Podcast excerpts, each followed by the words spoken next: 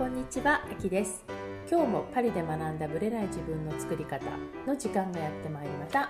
今日もさゆみさんどうぞよろしくお願いいたします。お願いいたします。先週のオーガニックの話の続きでもあるんですけどもはい。最近、まあ、最近といってももう12年になるんでしょうか。日本のお店にはい。フランスの、まあ、冷凍食品ピカールというあブランドがはい。大手のイオンと提携してとうとう進出したはい、んですよ進ね、出したんですよね、でこのピカールこの冷凍食品についてちょっと今日はお話ししたいと思います。はい、で日本の人が考える冷凍食品をうん。同じように思ってはいけないこのピカールの凄さ。っていうかフランス人の家庭には結構なくてはならないねあのお店ですよね。はい、いわゆるまあ本当に美味しくないけど気軽に食べれるとかじゃなくて。もうあの TV いわゆる昔の TV ディナーみたいなのがあるじゃないです、か。ね。うんうん、家で食べるような。ああいうのもうん。あるけれども素材をとにかく冷凍しただけそう。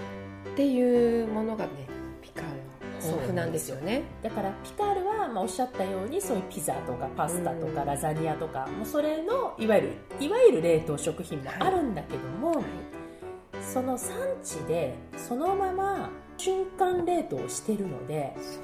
素材が実はすごく案外普通に買うより良かったりするんですよね。特にねお魚とかね。そうお魚とかあと野菜も私結構買いますあねのいいと思います。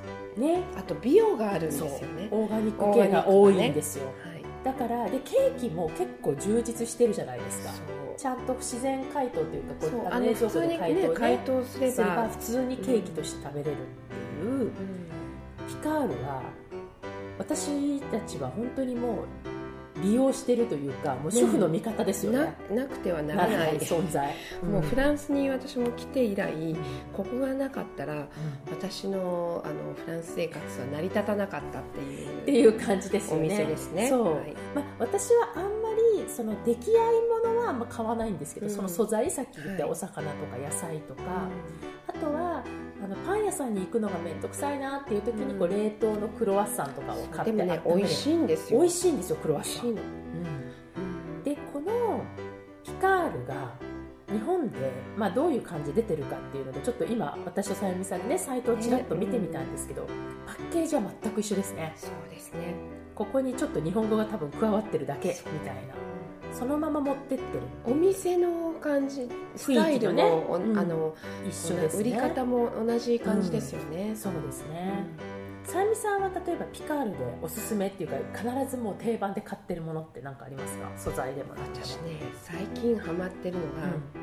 えっ、とカツオのたたき。私それ知らないんだよね。カツオのたたき売ってますよ。あそうなんだ、三角形の箱に入ってて、えええ。で柚子風味のソースがついてるんですよ、カツオのたたきに。へめちゃめちゃ美味しくてえもう我が家のうん。晩酌の メニューになってる。そうすごい美味しいんですよ。まあ、カツオはまずマルシェでも手に入らないし、カツオのたたきなんて私カツオなんて見たことない。フランスでは食べないですよカねツオぶり見たことないんです。でどっちも私大好きなのうんで、うん。ピカールで見た時は目を疑いました。それもね2種類あるの普通のカツオ。うん。それともう一つはカツオのたたき。でそれも柚子のソース。それはこうなんか通向きですねその柚子ソースはでね、ついてるんですよそういうのがちゃんとね。すごいなと思って。で以前そのピカールの店員さんすごくね日本大好きな店員さんがいて、ね。僕は日本に転勤したいと。うん。もうね日本語べも勉強してる、うんうん。結構日本語も喋れるんですよ、はいはい。あなたは日本人ですか？とかってあの喋りかけられてそうです、うん。なんて言って。それで話が弾んで。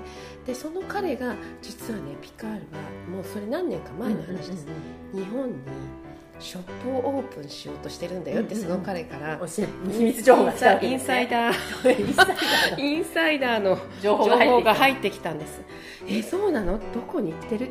多分東京のどこかにできるよ。だから僕は日本に行きたくて今ね会社に、あのー日本に行けるようにアプライしてるんだっていう話を聞いて、ピカールが日本に行くってそれに本当に23年前に聞いたんですよ、うん見事に本当に彼の言う通りでした、オープンした。うんあのね、ーすごいなと思って。今調べたら6店舗ですよ。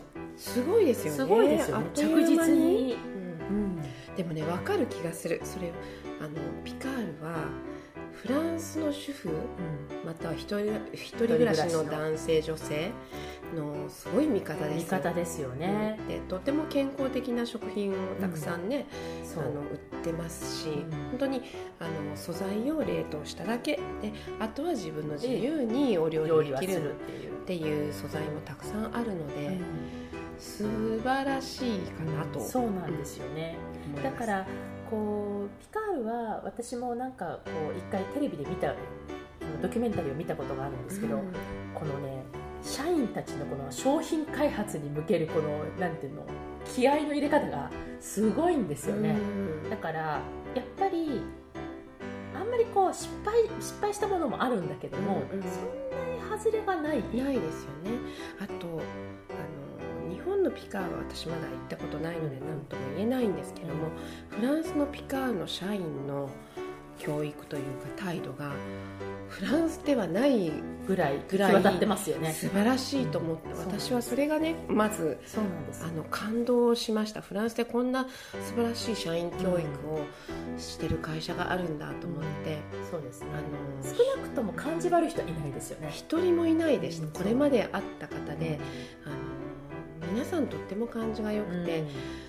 袋にまでね普通のスーパーでは自分で袋に入れなきゃいけないんですけど、ピカ入れてくれますよね。入れてくれるんですよね、うん。唯一のおお店だと思いますフランスでピカールはにあの日本の感覚だと本当スーパーみたいにどこにでもある、ん。もう本当に一つの町に1店舗か2店舗は普通にあるところなのではい。もうどこにでもあるんですけど、うん。どこに行っても嫌な態度の店員は確かにいない。あの同じレベルできあの素晴らしいなんて言うんでしょうこう教育がされてるような感じがしますよします、ねはい、で今回そのさっきさゆみさんとピカールのネットショップをいろいろ見てたんですけど、値段的にはやっぱりお高いですね。2倍ぐらいします23かね。倍しますかね。だからやっぱりちょっとこう日本では高級冷凍食品って位置づけになっちゃって、私たちが気軽に買ってるような感覚とはちょっと違うかなっていうですね。うん。でも本当にお人を招きたい時私のお友達、うんもう彼女の家に行くとすっごいゴージャスな料理が出てくるんですけど、ええ。最初何かと思ったら全部ピカールだったの。あのフランスでいわゆるピカールディナーっていうのがありますよね。あの やっぱりね働いてるご夫婦とも働いてる家庭が多いのでやっぱり最初から全部お料理するっていうのは無理なのでもうピカールを最大限利用して。でそれがもう皆さんもピカールディナーっていうことに、ね。ねフランスではなってるんですよね、それでも美味しいんですよね、そうだから要は家族だけじゃなくて人も呼べるくらいうん。のこうなんかパーティー用のものもいろいろあるってそう。いうですね。あのプティフーとかこうそうですね。アペリティフ用の、もね、できるし、うん。デザートも充実してますし。そう。いう意味では、まあ。アイスクリームとかもねあとね。フルーツもね。うん私結構フルーツ買ってますよ、うんあのカットフルーツとかね冷凍のもの冷凍の。私いっぱい買ってます。はい、あのオーガニックのものもいっぱいあるし、ということでピカール愛が止まらないんですけど。大好きですよ。はい、もし、まあ、これ東京にしかないみたいなんですけども、はい。東京にいらっしゃる方はぜひあの見てくださると面白いかなと。これも一種のフランスのカルチャーが見れるそうですね。ねフランス機の会かなと。美味しいものがねきっと売ってると思うので、ぜひ見てみてください。それでは本編スタートです。はい。本編です今日はまた素敵なゲストをお迎えしています。体デザイン研究所の市井陽子さんです。えー彼女はですねもともと共通の友人は多かったんですよ。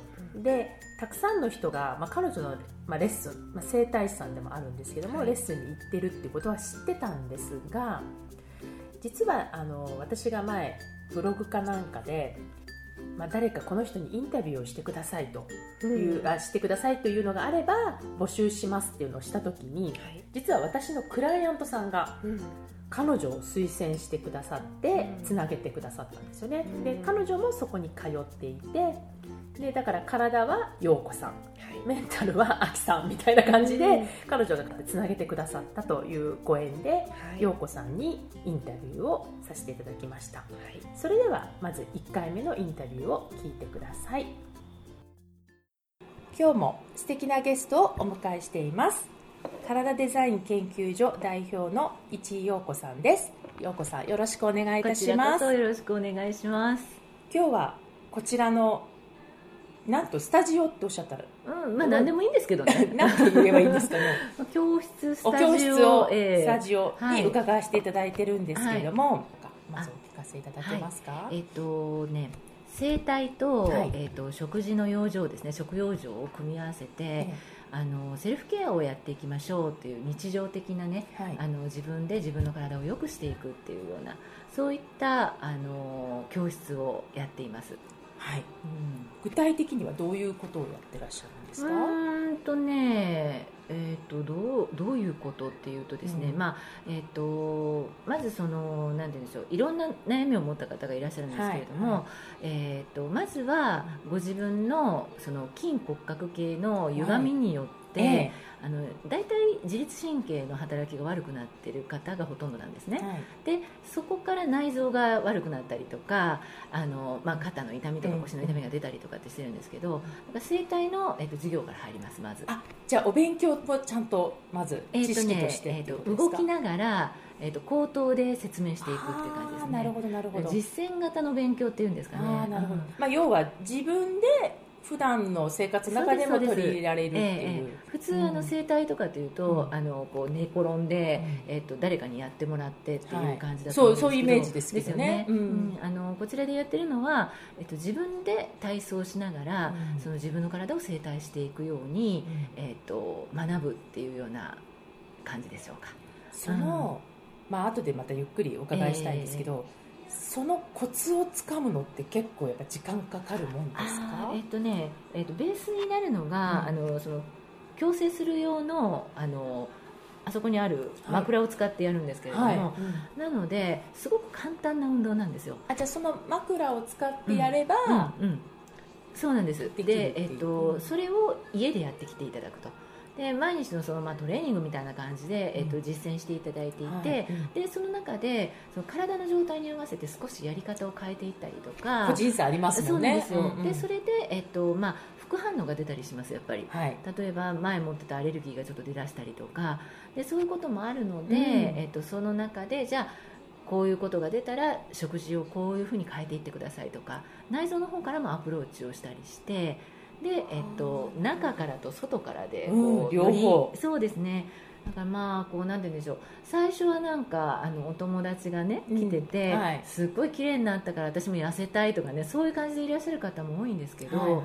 どっちかっていうとこうなんていうのかなもっとえ気がつかなかったけど私こんな悪かったんだみたいなあもう無自覚だったえそうですね。うん、だからああそっかっていう感じででそうなると、うん。まあ気持ちの部分でもすごくこう前向きになってこられたりするので、全然生き方が変わっちゃったりとかね。ああもう体をこう変えていくことで生き方も変わってしまうよね。だからすごいもう本当に皆さんがこうキラキラキラって、うん。あの綺麗になっていく。でそれをお互いにあの生徒の皆さんが見てらっしゃるのでそうですよ。生徒さん同士も分かりますもんね。そうなんですよ。だからもうすごいこうなんて言うんでしょう。全然知らない人同士がつながっていく場なんですけど、うん。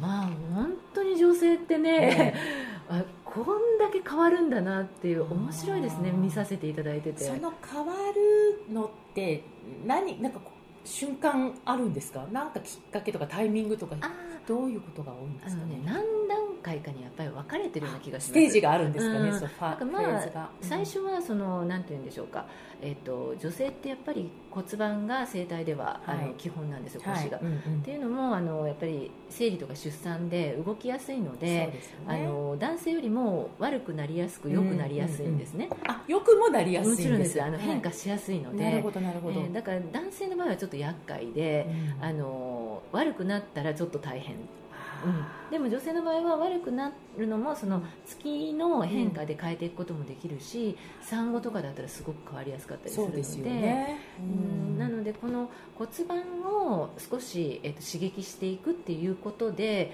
まずはそこで大事なんか変わります。誰でも、うんでその次は、やっぱりあの気持ちの問題になってきます。うん、なんかある程度進んでくると、あ自分と向き合うとか、うん。そういうなんかこう内省していく部分に入っていくので、うん。体の声を聞くとかそうですね。いう感じですよね、なので、えっと、うんそこからはまた違う指導が入っていかざるを得なかったりとか。ね。うん。えそのお指導っていうのは、はい。カスタマイズされてるってことなんですか？そうですね。あのやっぱりグループレッスンなんですけれども、ええええ。その方その方によってその日の具合によって、えっと、私がこうアドバイスを変えていったりとか。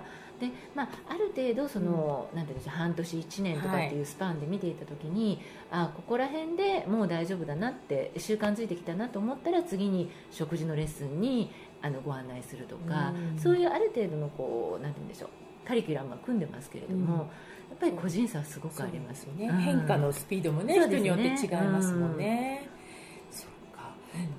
今日お着物をお召しになって、ええ。で今お茶もいただいて、はい。お茶も立てていただいたんですけどお着物はよくお召しになるんですか、そうですね。あのまあ普段ねお出かけの時とかあんまり着ることはないですあけど、そうなんですね、うんあのお茶のお稽古とか、うん。なんかちょっとあのパーティーとか、うん、お着物でいらっしゃるうん行かせていたことが、だくこともありますね。お茶は長いんですか？お茶はですね、えっと、母が亡くなってからなのでうん。12年ぐらいになりますかね、お母様が亡くなったことがきっかけだったということうん、なんですか、そうですね。あのね、えっと、祖母も母も、えっと、佐渡の浦千家のうん、うんあのこう教えることをやってたんですね、はい。でそれでずっとあなたもお茶をしなさい。お茶はいいわよいいわよまあって、ね、両方やってらっしゃったら来ますよね 娘には、うんでうん。言われてたんですけどやっぱりあの世の中の多くの方が思ってらっしゃるみたいにうん。堅苦しいとかうん。面倒、くさいとか、うん。夏は暑いとか、なんかそういう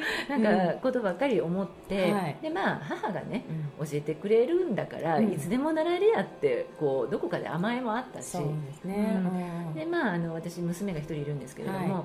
あの生まれてから、まあ、この子が大きくなって、彼女の方がすごいお茶とかに興味がやっぱりあって。そうんなんかまあおばあちゃん子だったっていうのもあるんでけど、であのお茶とかそういう和の文化とかすごく好きででだからまあこの子が、ね、やりたいって言ったら一緒に教えてもらおうかなぐらいの感じで娘と一緒にそうそうそうそう。うん習おうかな、はい。みたいな、うん思ってたら、亡くなっちゃったんで。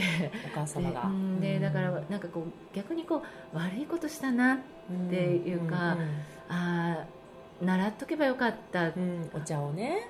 そうしたら喜んだだろうになって思ったんですけどそれが叶わなかったので、うん。母が亡くなって34ヶ月ですかね、あの急いで探し始めて今から習おうと。ええでその習おうと思ったのも、うん。自分ではなくって、うん。まず娘うを、ん。そのえっと、お家元があの幼稚園生を対象にええやってるんですよ茶道教室を。あそういうのあるんですね、うんあの単発でね、ええあの親子で遊ぼうみたいな感じで。お茶のあれの中で、でうん。まあ、それに行こうかなと思ってホームページを検索してたらあの家の近くに良さそうな先生がいるとうん。いうのを発見して、ええええ。でそれであの問い合わせをしてみたんですね、うん。であの幼稚園生があのやりたいって言ってるんですけどって言ったら、まずじゃあお母様からいらしてって言われてでそれでえ。行ったらこれがまあ本当に母がうん。そこに座ってるかのような、うん。なんかこうシンパシーを感じるような、先生だった。で。うん。でまあ、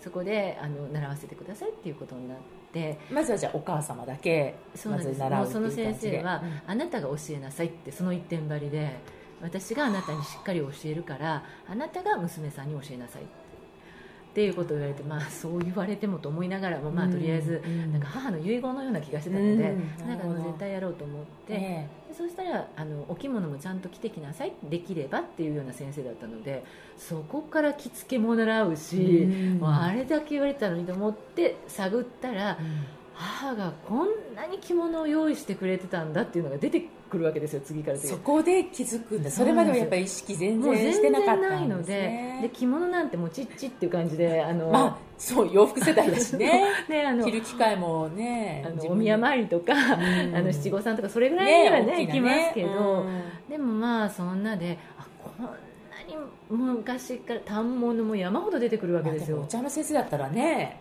いっぱいあったでしょうしね、えーもうそれを見てもう悪かっ当に申し訳ないことしてたんだなと思うとうーんと思ってであのそこからですね一生懸命お稽古もやろうって思い出したのは。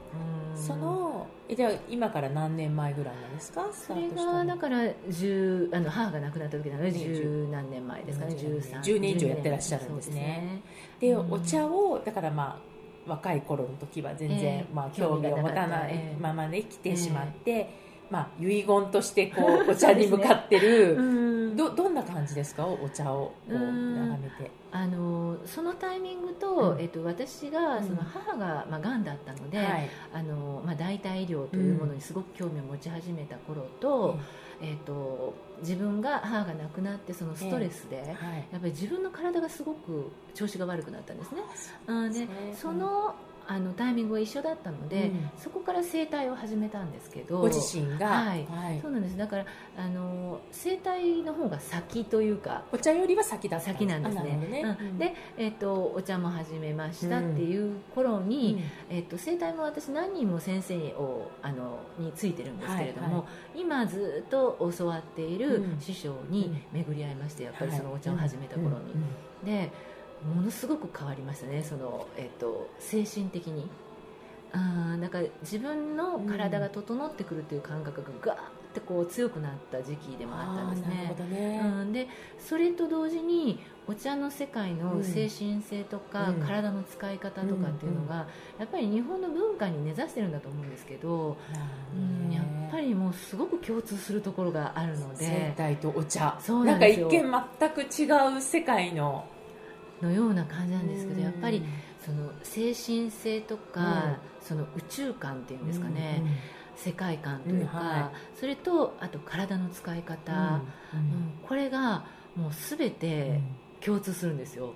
例えばうん。具体例なんか出せます、その宇宙観だったら宇宙観でも。そうですね、ん。まずあの一つはあの体の使い方っていう部分では、もうこれはもうあやっぱりなと思うんですけれど、えっと自分の体が整体している状態の時ははいすごくいいお手前ができるんですね、ああそういうのがやっぱ出るんですか？でこれはなぜかって考えると,、はいうん。えっとお茶も整体も、えっと必ずこの丹田というところ、はい。下丹田っていうんですけれども、はい。はい。あのちょうどおへその下ぐらいですね、うん。はい。はい。恥骨とおへその真ん中ぐらいなんですけど、うんうんうん。そこにぐっとこう力が入るような状態であるとあの体も調子がいいんですけれども、お茶のお手前もその丹田を中心にするようにできてるんですね所作が。そうですよね。確かに。そうなんですね、まあ、どちらもまあ正座するっていうことももちろん。そうなんですけれど、やっぱりその丹田を使って、えっと、動きを持っていくっていうことが、うんすごくこう、まあ、日本の武道とか舞踊とか全部そうなのかもしれないですけれども、そこがまず一つ大きなあのうん共通点、面白いですね。でそれとまあ型を大事にするということですね。これも日本の文化だと思うんですけど。生態の方もやっぱ型っていそうのがあるんねですかええ。うん人の体に触れる前にやっぱり、あの見てわからないと、うん。残念ながら取れないねってよく師匠に言われるんですけれどもあそうなんですね。お茶も同じなんですよね、うん。やっぱりその目で見て、えっと型をやっぱり感じて、うん。ここの場所に一部たりとも間違えずに置くっていう、うん。そのうんあの道具の置き場所があるんですけれども、ね。そこのもう場所っていうんですよね。それが宇宙観なんですけどあの非常にその生態の、えっと、技と、で、えっと、茶道の技が共通するんですねやっぱり。うん。面白い。これでも両方やってるから気づけることですよね。うん。まあ、そうなのかもしれないし、うん。生態をやったから、うん。えー、とお茶のそういう部分に気がついたのかもしれないし、ですよね。はい。であのあとはその精神世界ですね、はい。がやっぱりすごくあの共通します例えば、その精神世界のどういうところが今日もお茶をお出ししてますけれど、あの まあ一級入魂じゃないですけれど、はい。あの精神的にこう惑いがある時とか、はい。乱れてる時っていうのは美味しいお茶絶対立たないんですね、うん、すっごい微妙な加減で、うん。お茶のふるい方、うん。空気の湿気、うん。それから温度で、えっと、茶筅の柔らかさはい。とか全部関係あるんですけれど、うん。うん、で、あのー生態もそうなんですねやっぱり。その時の自分の体の状態、うん。それから精神の状態。で相手の体の、えっと、急所が見えなくなる時がありますやっぱり、うん、なのでそういうこうなんて言うんでしょう。まずは、えっとうん。いい技をどちらも、あのやっていこうと思ったら自分を作らなければできないっていう。自分がベースにないとそれがもう全部出てしまうっていうことですか？そうです。なんかまずは自分をうんきちんと律しないとうん。できないっていう部分ですごく共通してますね。精神的な部分で言えば、うん、深いですね、であとね、もう私これはね、うん。あのこれから研究していきたいなと思ってる部分なんですけど、やっぱり脳に対する活性度が非常にこの生態と、うん。あの茶道っていうのはあのリンクするところが多くって、へやっぱりさっき言ったみたいに、まあ、腰にあの、力があるっていうことが一つなので、はいはいこれ軸が整うということなんですけど、軸が整うと背骨の動きが良くなるので自律神経の働きがすごく良くなるんですね、えはい。であの自律神経の働きが悪くなる背骨が硬い人っていうのは、手首とかが硬くなるわけなんですよ。動きが。動きが。末端が動かなくなるんですね。で茶道の動きって末端を軸を作って動かすっていうのがすごくあるので。細かいところも全部このね先そうなんですよ。がちゃんとしてないと、でうん。なので茶筅でお茶を立てる時も、うん。体の状態が悪いとこの茶筅がうまく触れないわけなんあですよ。このね、うん。手首の。そうなんですあよー。でだからこれができるイコール、うん。体の状態がいい自律神経がいいということは脳が活性しているので、うん。茶道やってるおばあちゃんたちって確かに。ボケてる人いないんですよ。元気ですよね。本当に。でせ、ね、背筋もきちんと伸びてらっしゃるし。でまたこの整体指導をやってる整体師の先生方えは、ええ。ものすっごい体がいいんですようんボケてる人一人もいないしねもちろん。え衰えてないんだ。そうなんですよ。やっぱり軸がちゃんとあって四肢がきちんと動くっていう、うん、そこにやっぱこれあの脳となんか関係あるんだろうなってすごく思うのでこの辺面白いなと思面って。白いですうん。ね、ここから先なんかちょっとこねれ研究していけたらいいなとうん今なん。かア思ってるプローチことなんですよをねそういうふうにしていくって面白いですね。本当に楽しいですだから。ねえうん。なんかこんなお茶と生態の共通項からそういう話がね出てくるっていうちょっと発想がなかったんですよね。もうね、でもまあ,、うん。あの茶道に関してはやっぱりいろんな意味で総合芸術っていうか総合文化なので日本の,、はい。あのまあ、お茶立てるだけじゃなくって、うん。もちろん懐石料理のこのマナーとかもすごくはい。学べるところが多いし、であの日本の精神文化の、まあ、集大成みたいなものなので、はい。芸術的なことをやっぱり、うん。あの造紙が深くないうん。と恥をかくっていうところもありますしであの建築もそうですしね。あの美術もそうですし、うんそういう意味ではもう、うんあの書も書けないといけないので全部絡んできますね。で、まあ、そういう意味ではやっぱりもう本当に多分学び尽くすことはうん。一生かけてもないなと思うので、えうんまあ、生態もそれは一緒なんですね。うん。体というものを扱ってるだけに。えそうですうね。ん、だから、あの私にとっては本当にこうなんて言うんでしょう学び続けさせていただける、うん。まあなんて言うんだろう道具があるっていうか、うんうんうんうん。目標があるっていうふうに作らせてもらってるなっていうふうにありがたいなと思ってますすごく。じゃあもう一生学び続ける、なんかまあライフワークみたいな感じですよね。うんそうね。うん。でもこれがまたねあのね、学ぶだけじゃなくて自分も元気になれるしそう。で、一ね、石そうそうそう二鳥そうなんですよ。まあ他の人もそれで元気になったら、そうそうそうなんです本当に。で、うん。やっぱりその日本のいいところっていうのもうん。継承していけるそうしで、すよねすごく大事なことをやらせていただいてるなっていうのは、もう本当に感謝ですね。はい。1回目の陽子さんのインタビューでしたけれどもすごく面白いなと思ってこううん。お茶の話と生態の話がすごく共通項があるっていうところと、やはりそのお母様が、まあ、おばあ様もお茶をやっていて、で、ね、せっかくやろうと思ってたんだけども亡くなってしまいそこからお茶を始めたっていうところでのお話とか、結構興味深いなと思ったんですけども、はい。さゆみさんは何かこう感じたことというか彼女の話を聞いて思ったこととかありますか、うんあのーなんて言うんでしょう。私最初パリに住んでる方だと思ってたんですよ、であーパリでそういうことをされてるんだ。すぐに行きたいと思ってたら実は日本にそうなんですよ。お住まいっていうことで、はああ残念とか思ったんですね。うん。でこういろんなお客様がいらっしゃるとはい。いうことでえっ、となんて言うんでしょう。ちょっと表現が難しいんですけれども、うんうんうん。私もねやっぱり日々いろいろ体で感じることがあるわけですよ。え。で彼女もあの、まあ、以前はそういうことあまり気にされてなかったみたいですけれども、うんそううん。なんだかこうちょっとねえ私もそうなんですね。うん。うんすごく共通するものをうん。ちょっと感じました、えさゆみさんと共通するのそう私私もそういうところがあったあので、なるほどね、そう。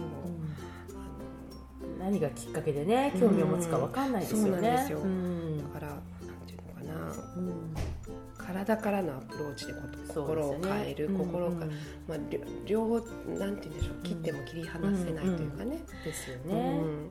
すごくね、そこはすごく感じるものがありました、うん。私はあのお茶と生態が共通項があるっていうところがやっぱすごい面白いなと思っていて、型を大事にするとか、はあ。うん、精神性とかねそういう話をちょろっとしてたと思うんですけども、うん。はい。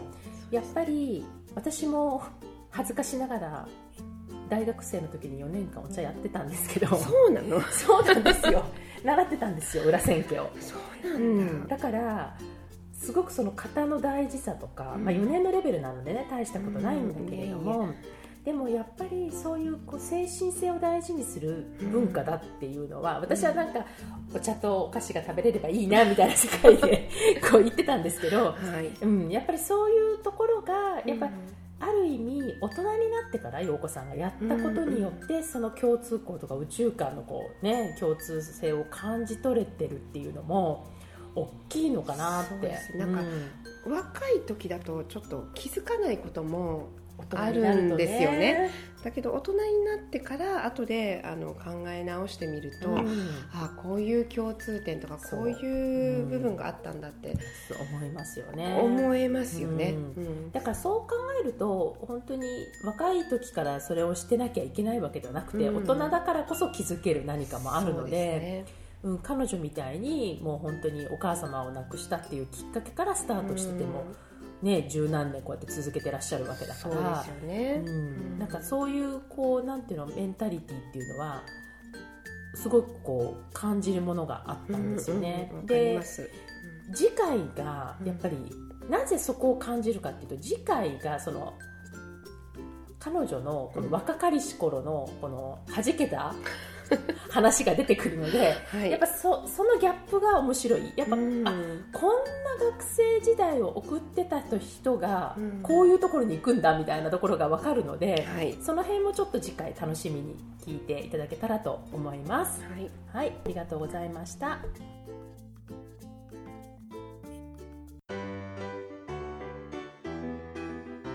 この番組は毎週金曜日をめどにお届けしています。確実にお届けするための方法として iTunes や Podcast のアプリの購読ボタンを押していただければ自動的に配信されますのでぜひ購読のボタンを押してください。また皆様からの質問感想をお待ちしています。パリプロジェクトで検索していただきそちらのお問い合わせからポッドキャストを選んでいただき質問や感想を送ってください。どしどしご応募お待ちしています。また来週のパリから学んだブレない自分の作り方をどうぞお楽しみに。さゆみさんありがとうございました。ありがとうございました。秋でした